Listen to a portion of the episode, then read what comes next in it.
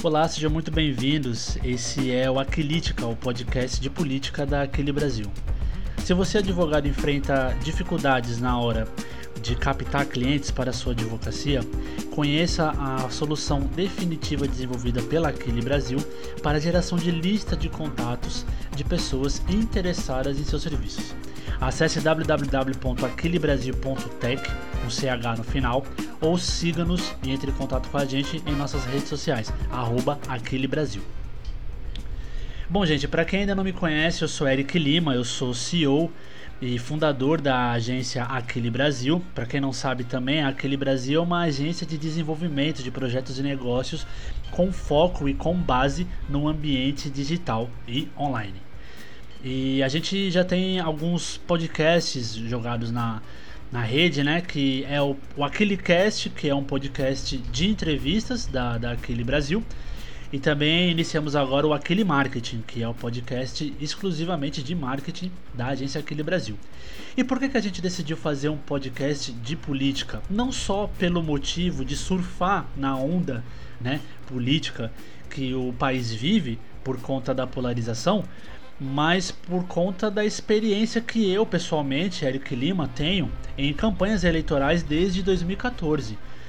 Então, somando essa minha experiência com, com marketing político, e obviamente que a gente não só trata de, de política ou de marketing político apenas nos pleitos que acontecem a cada dois anos, mas diariamente, principalmente no, nos anos que não tem eleição, a gente está sempre estudando, pesquisando, assistindo, lendo sobre o cenário político, tanto regional quanto de âmbito nacional.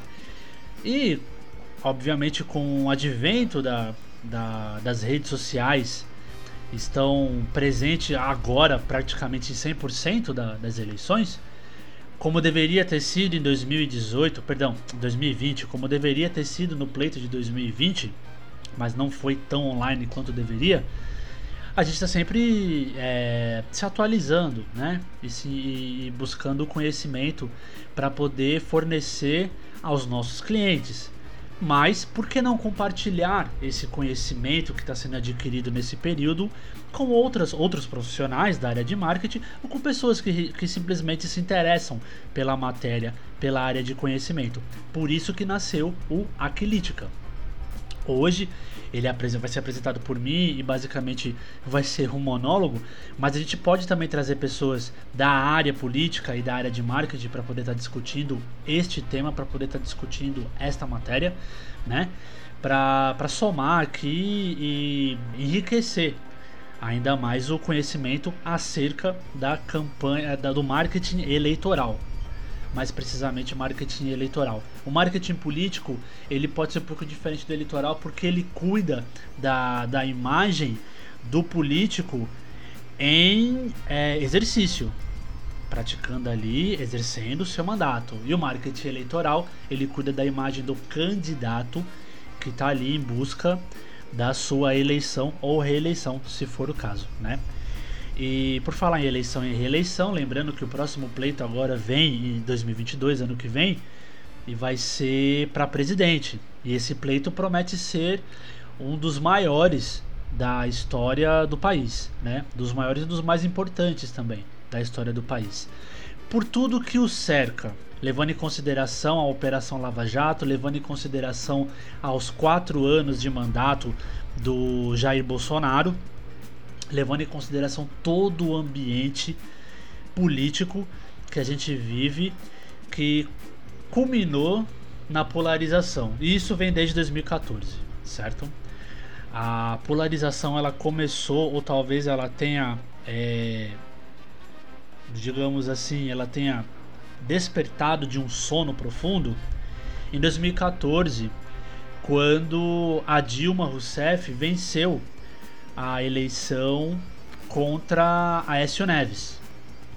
E Aécio Neves, desde o início de sua campanha eleitoral, ele vinha atacando o PT e toda a esquerda por conta do mensalão, e é uma coisa até óbvia, né? Era uma coisa até óbvia, acho que todo mundo em 2014 talvez ou você era a favor ou contra PT, né? Por conta do escândalo.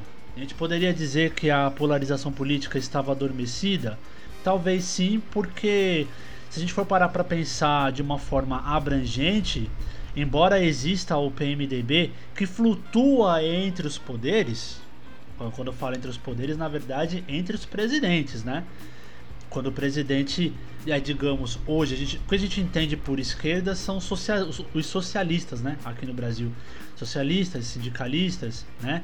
É, e alguns dizem comunistas, a gente liga ao lado esquerdo né, da política. E, e, e, o PMDB esteve ao lado do, digamos, da esquerda, enquanto a esquerda esteve no poder. É, antes de Lula entrar na presidência, o presidente era Fernando Henrique Cardoso, antes foi Tamar Franco e antes foi o Collor. E são pessoas que, em tese, teoricamente, são mais alinhados à direita.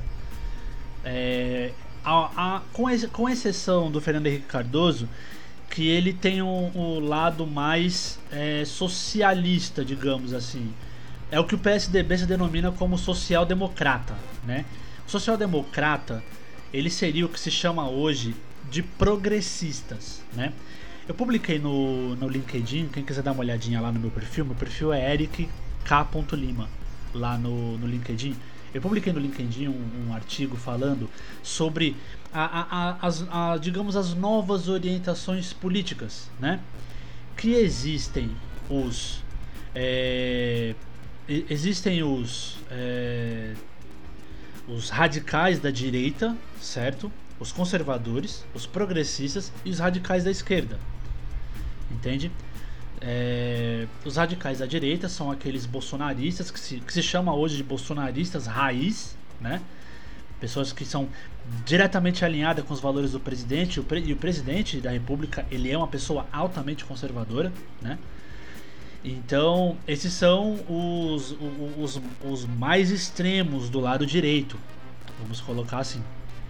Existem os conservadores, são pessoas que são mais alinhadas à direita, mas que não são tão radicais quanto os bolsonaristas, por exemplo, né? quanto os olavistas. Né? E existem os progressistas, que são pessoas que têm mais alinhamento ao lado esquerdo, certo? Mas que também não são tanto, eles estão aqui mais no meio. Nesse bloco do meio a gente coloca conservadores e progressistas, certo? Nesse bloco do meio aqui. E aí tem a extrema esquerda, que são os socialistas de verdade, né? Que são as pessoas que defendem é, sindicalismo, né? Defendem a reforma agrária, certo? E aí são as pessoas mais ao extremo lado esquerdo dali, né? Que a gente pode dizer que é o PSOL, PCdoB, PT, certo? E então hoje a, a questão de orientação política ela pode sim ser dividida nesses quatro setores, certo? Esses dois do meio, vamos dizer assim, que alguns chamam de centrão, né? Porque ah, para a maioria das pessoas só existem três lados, né? A direita, a esquerda e o centro, né? Mas dentro desse centro existe ali uma salada de fruta, né? De pessoas ali que você não sabe se é bolsonarista ou não, mas que na verdade estão flutuando, e essas pessoas, elas têm a política em sua essência, elas agem de forma extremamente política, certo? É, articulando, negociando, entendeu?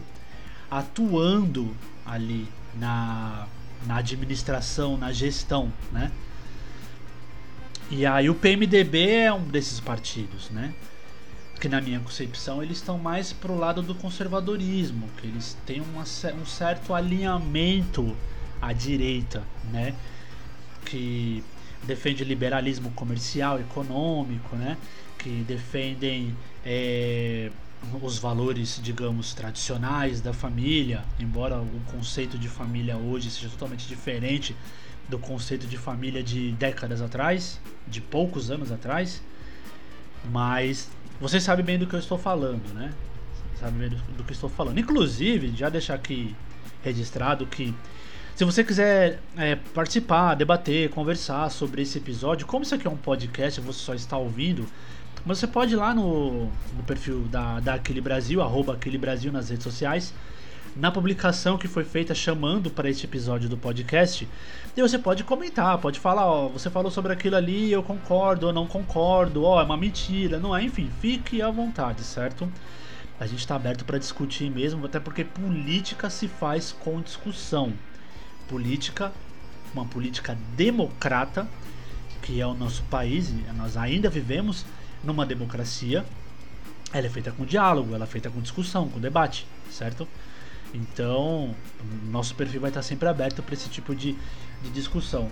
Eu ainda não entrei no Clubhouse porque eu sou usuário Android. Estou esperando liberar lá para o Android para para poder entrar no Clubhouse e aí vai ser uma forma até mais prática de interagir. Mas para quem curte o podcast, porque está escutando enquanto está indo para o trabalho, enquanto está tá voltando para casa, enquanto está no percurso de alguma coisa, ou até mesmo no trabalho, e aí a gente vai continuar com o formato de podcast, sim, tá certo? Mas voltando à, à questão política, é isso aí. A gente tem hoje quatro divisões, certo? Extrema esquerda, progressistas, conservadores e extrema direita, certo? Hoje o, o episódio a gente vai abordar dois assuntos que foram bastante difundidos no dia de ontem, dia 14 de junho, mês 6 de 2021, que foi a expulsão do deputado Rodrigo Maia do partido DEM, Democratas, antigo PFL, da sigla 25, certo? Da, da sigla, é sigla que fala? Não, sigla é as letras, né? Da legenda, perdão, da legenda 25. É o antigo PFL que hoje é o DEM, Democratas, né? Ele foi é, expulso do partido. Para falar a verdade, desde as eleições para a presidência da Câmara dos Deputados e do Senado, o Rodrigo Maia já havia se desentendendo com as pessoas do partido dele, porque a maioria das pessoas do partido dele estão totalmente alinhadas com a base governista, estão tá totalmente alinhados com o governo federal, certo? E o Rodrigo Maia publicamente não. Rodrigo Maia publicamente é, se mostrou uma pessoa opositora ao, ao governo federal, ao presidente da República. E isso praticamente dividiu o partido dele ao meio, né? Já que o Democratas, o PFL, eles têm um perfil, digamos assim, naquela, naquela classificaçãozinha ali de quatro barras, eles estão mi, pra, praticamente migrando da barra de conservadores para a extrema direita. Entenderam? Eles, eles estão flertando ali com a extrema direita. Então, é, ficou ruim para ele, ele perdeu espaço, fala até em traição né, do partido, ele fala até nessa questão de traição, sentiu traído pelo partido. Ele, ele era uma pessoa muito próxima ao presidente do partido, inclusive, e durante a campanha da, das casas de legislativas de Brasília, do, do Distrito Federal, né, eles é, nem sei se eu falei, falei besteira agora sobre a questão do Distrito Federal, das casas legislativas, né? Ele se desentendeu com o presidente do partido por conta dessa questão. Ele queria indicar uma outra pessoa para, na verdade, ele indicou, né, uma outra pessoa para concorrer. E, o, e a base governista, que inclusive pessoas do partido, democratas, indicaram o cara que é governista, né? Que ele é mais alinhado com o presidente Jair Bolsonaro. E como o poder, o governo, na verdade, tem o poder de barganha por meio das emendas parlamentares, que ajuda bastante o trabalho dos parlamentares de fortalecerem as suas bases políticas, é obviamente que o Arthur Lira, né, o candidato do do governo. Se eu não tiver errado, acho que ele é da, da Câmara dos Deputados. Estou falando isso porque, embora eu acompanhe bastante política e tal, mas, né, eu sou diretor aqui da agência e a gente não só tem clientes da área de política, né, a gente tem clientes da área comercial. Então eu posso cometer alguma gafe, assim, um ato falho aqui e acolá, mas a gente vai melhorando com o passar dos episódios. Mas a, a, real é essa: a real é que o, a, a oposição que o Rodrigo Maia fez ao governo federal é, apesar de que o STF decidiu por não abrir uma exceção para essas eleições, né? de que eles poderiam caminhar para um terceiro mandato, tanto ele, o Rodrigo Maia, presidente da Câmara dos Deputados, quanto o me, me, me fugiu agora o nome do Davi Alcolumbre, que foi o presidente do Senado, que também estava tentando um terceiro mandato. Isso não pode na, na casa, nas casas legislativas do, do, do Brasil, né? Assim como nos, no, nos cargos majoritários, prefeito, governador, presidente da República, você não pode ser, você não pode se reeleger mais do que uma vez. Você não pode ir para um terceiro mandato consecutivo, né? E, e, é uma coisa que a gente pode até discutir da, daqui uns episódios a gente pode ficar discutindo aqui, porque eu tenho minhas dúvidas sobre a eficácia de um mandato de de oito anos, né? Perdão. A eficácia de um mandato de oito anos, porque às vezes não dá tempo de você fazer uma recuperação econômica, né? É, por isso que existem os projetos de poder dos partidos. Porque é difícil, principalmente hoje, na dinâmica que a gente vive, um país globalizado, super dinâmico, é difícil você conseguir fazer uma mudança de rumo de, de um país feito Brasil, de dimensões continentais e de culturas diferenciadas, você conseguir implementar um, um, um ideal, né, um, um, modelo de gestão em apenas oito anos. Tenho minhas dúvidas. Acredito inclusive que um mandato deva ter seis anos, né? Mas aí não sei, também fica muito tempo, né? De repente se a gente faz uma escolha errada de um presidente, e isso também é uma coisa relativa, porque tem gente que julga o governo Bolsonaro ser o pior da história. Já tem gente que julga o governo Bolsonaro ser o melhor da história, né? Então, isso é relativo, né? Mas se de repente o Brasil faz uma escolha ruim, vai ter que esperar, que antigamente esperava quatro anos, tem que esperar mais dois. E aí, será que acontece? Não sei.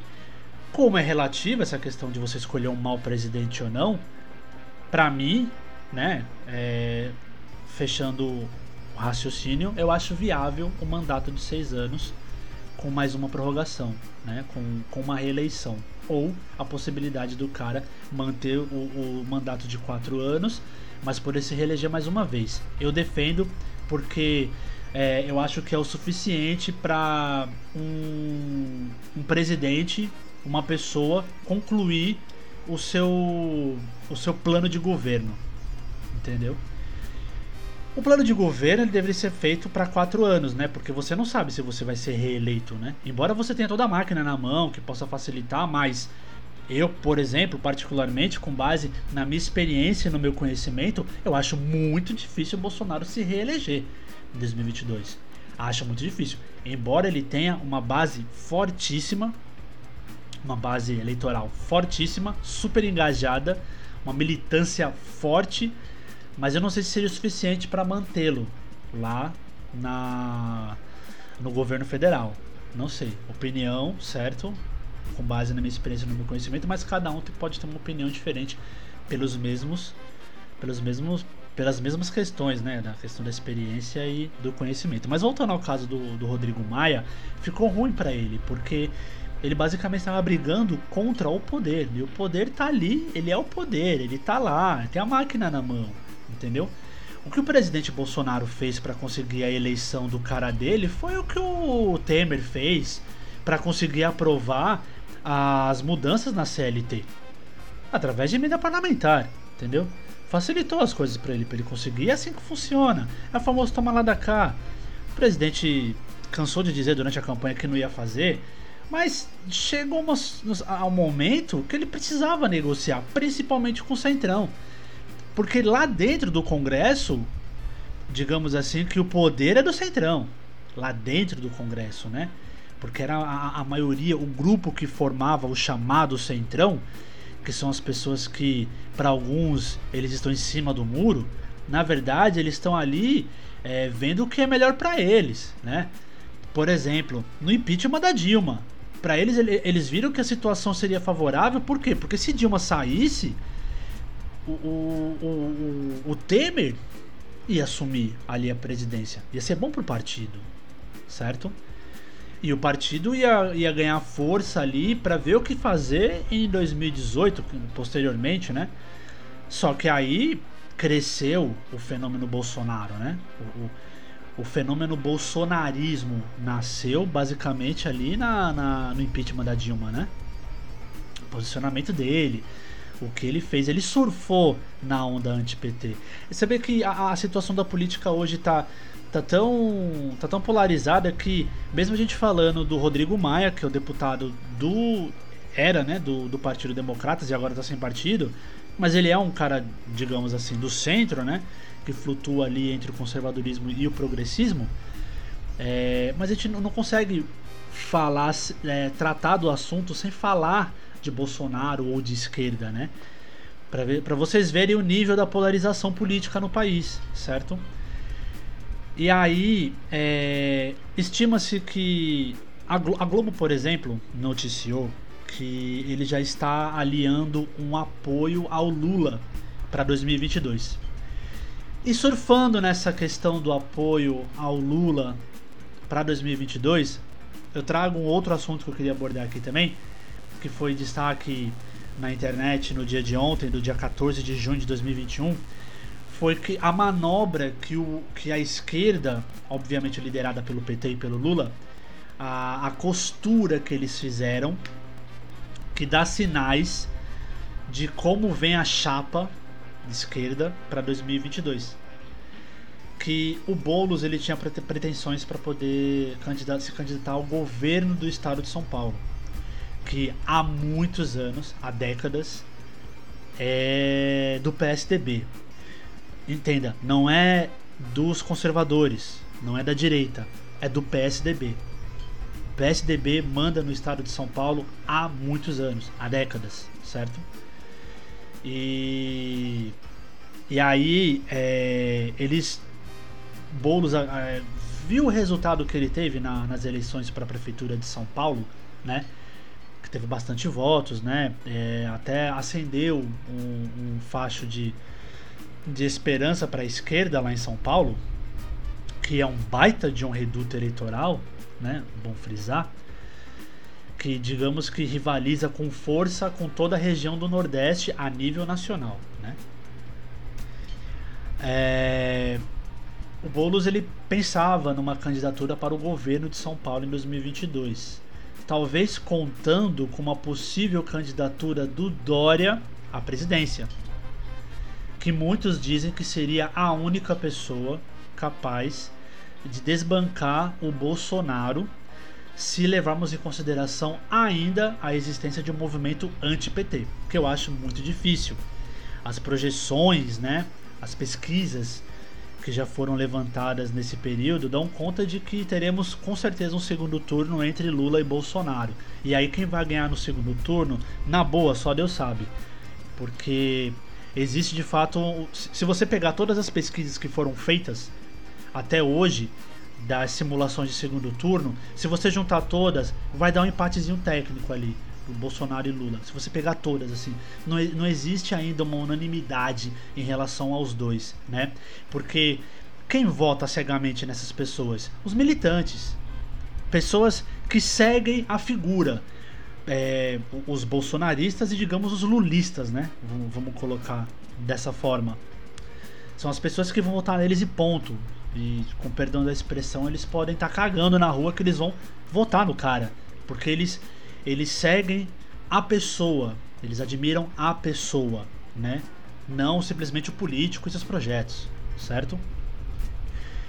E aí, surfando nessa onda anti-PT e agora a onda anti-bolsonarismo, que existe também agora, os, anti, os anti-bolsonaristas, é que dá essa incerteza de cenário. Talvez por isso o PT tá, fez uma costura para tirar o Boulos da, do governo do estado, certo? E colocar o Boulos para ser candidato ao Senado. Colocar o Boulos para ser candidato ao Senado é, por São Paulo, certo? E o Haddad para o governo de São Paulo, entendeu? Se a gente for comparar se a gente for comparar com base no desempenho do próprio Bolos nas eleições de 2020 para a prefeitura de São Paulo, é, se o PT tinha pretensões de conseguir o governo do estado de São Paulo, não é uma boa alternativa, já que o Boulos tem mais votos que Haddad, certo?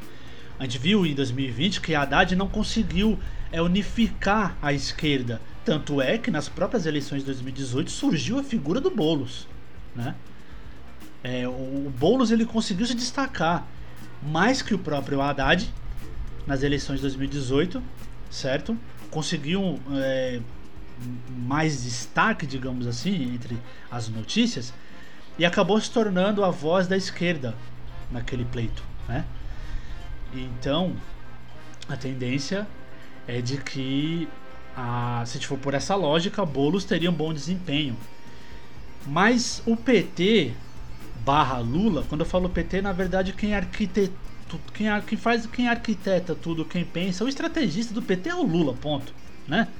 De repente pode ter mais alguém ali, mas eu acho que isso é muito tem muito dedo do Lula nessa história, sem querer fazer piada de mau gosto, mas tem muito ali o dedo do Lula de, de pensar da seguinte forma: se eu tiver errado, vocês podem ir lá no post, lá no, no Instagram, no Facebook, no Twitter e comentar. Mas é, o, o Lula ele pensa assim: em São Paulo é praticamente impossível ganhar.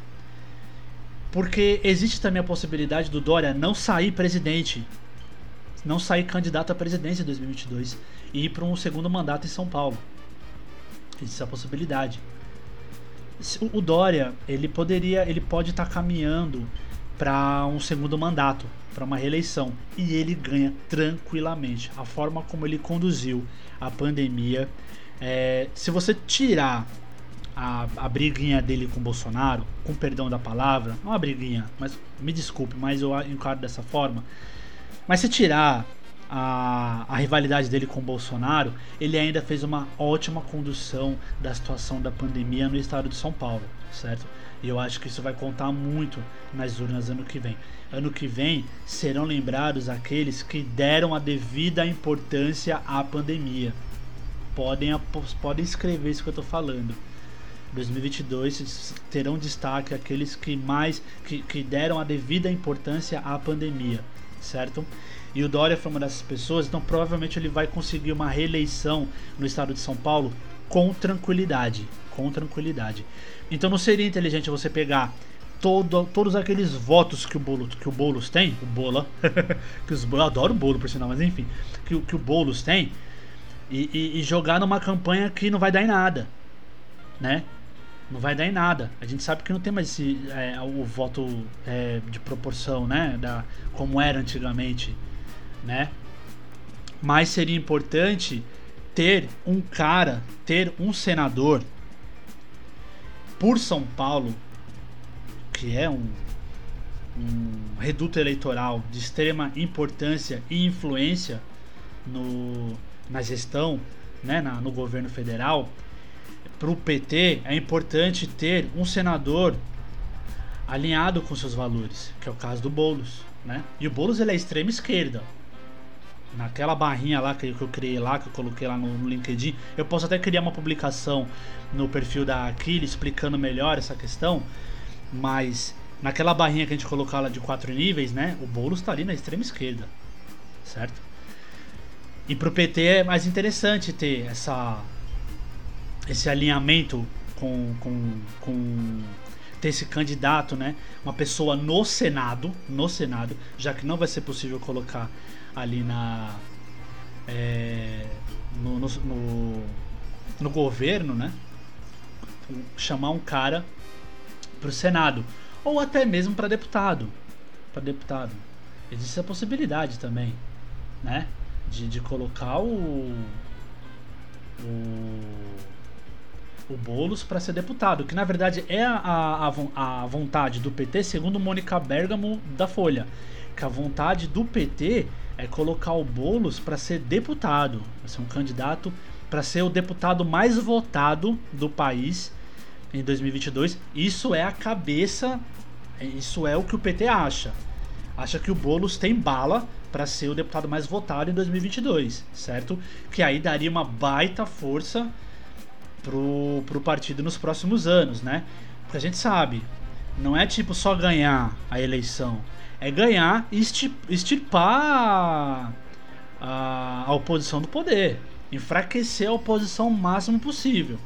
E a oposição no Brasil é uma coisa interessante, porque a oposição no Brasil ela não tem a, a, a mentalidade de fiscalizar o governo, fiscalizar o que ele está fazendo, está fazendo certo, o que está que que tá faltando fazer, que deveria, deveria ser o papel de uma oposição. A oposição no Brasil trabalha todos os dias, incansavelmente, para tomar o poder. Não só nas eleições, mas durante o mandato, né? A CPI é, é uma, é uma prova disso. Entendeu? A CPI é uma prova disso. Do, de, de, um, de, uma, de uma. Não vou dizer uma manobra, porque não é uma manobra, né? Se a CPI nasceu é porque houve motivo para isso. Não estou questionando aqui, tá? A, a, a, validação dessa CPI, não estou questionando. O que eu estou falando é que a CPI é um instrumento da oposição de tomada de poder. Entendeu? Então, é, a oposição no Brasil ela trabalha incansavelmente para não deixar o governo governar. E por isso que a gente tem muito atraso em muitas coisas, né? Muitas coisas no Brasil, por isso que porque as coisas no Brasil demoram para acontecer ou acontecem depois do Brasil, depois no Brasil, né? E sendo que já aconteceu em vários outros países. Por conta disso, porque a oposição no país, ela tá focada só em tomar o poder de volta. Entendeu? Em tomar o poder. Então, pra, se, se na pior das hipóteses o PT ou a esquerda não vence, a pior das hipóteses que eu falo para eles, tá certo? Para eles. É bom lembrar que no podcast aqui, embora eu tenha os meus valores e, a, e as minhas convicções políticas, eu vou tentar ser o mais imparcial possível, porque a, a ideia aqui é trocar ideias, né? É, de divergir e convergir, se for o caso, mas não influenciar de forma alguma e também informar, né, trazer um conhecimento diferenciado acerca da política no país. Mas é, para o PT, se eles não conseguem vencer a direita nas eleições de, de 22, a gente não sabe nem se o Bolsonaro vai ser candidato também, porque ele ainda não não, não deu dica ou não falou oficialmente para onde vai, embora existem rumores de que ele vá para o Patriota, o Partido Patriotas, né? Patriota. Partido Patriota, perdão. Há a possibilidade dele assinar com esse partido aí. Mas é, se o PT perde a eleição, pelo menos é o que eles acreditam, o bolo está ali, o deputado mais votado, tem, é, podendo gerar ali um, uma base esquerdista forte dentro do Congresso. Entende? Basicamente é isso a, a, a, ideia do PT de tirar o Boulos da candidatura do estado de São Paulo é para é, é fazer com que ele chegue em Brasília, né, pelo Senado ou pela Câmara dos Deputados, com força das eleições. As eleições dão força, dão força para os políticos eleitos, né, dependendo de, da forma como ele foi eleito. Se pegar um exemplo do, do Tiririca, né, Tiririca também é, é, um assunto que a gente vai debater aqui no, no podcast, que eu acho que o, o, Tiririca ele foi eleito muito mais é, por uma dica que o povo vinha dando, que o eleitor vinha dando, né? Que culminou na eleição do Bolsonaro, mais do que a eficiência da campanha dele. Não vamos tirar o mérito de que ele fez uma campanha super diferenciada e ele conversou da forma que o povo queria conversar naquele momento né? Mas é, o eleitor já veio dando dica desde Enéas. Se eu não tiver errado, foi em 2010 que, ou foi em 2006 que Enéas foi eleito como foi ele deputado federal mais votado do país. E foi um movimento assim de deixar os cabelos em pé. Meu Deus do céu, Enéas, como é que o Enéas foi eleito o mais votado do país? Aquele maluco, aquele doido da bomba atômica tal. O Brasil já vinha dando dicas de o que ia fazer nas urnas, né? Só que fazia só na, na Câmara dos Deputados, que até então não teria tanta influência assim. Resultado foi nas eleições de 2018, tá certo?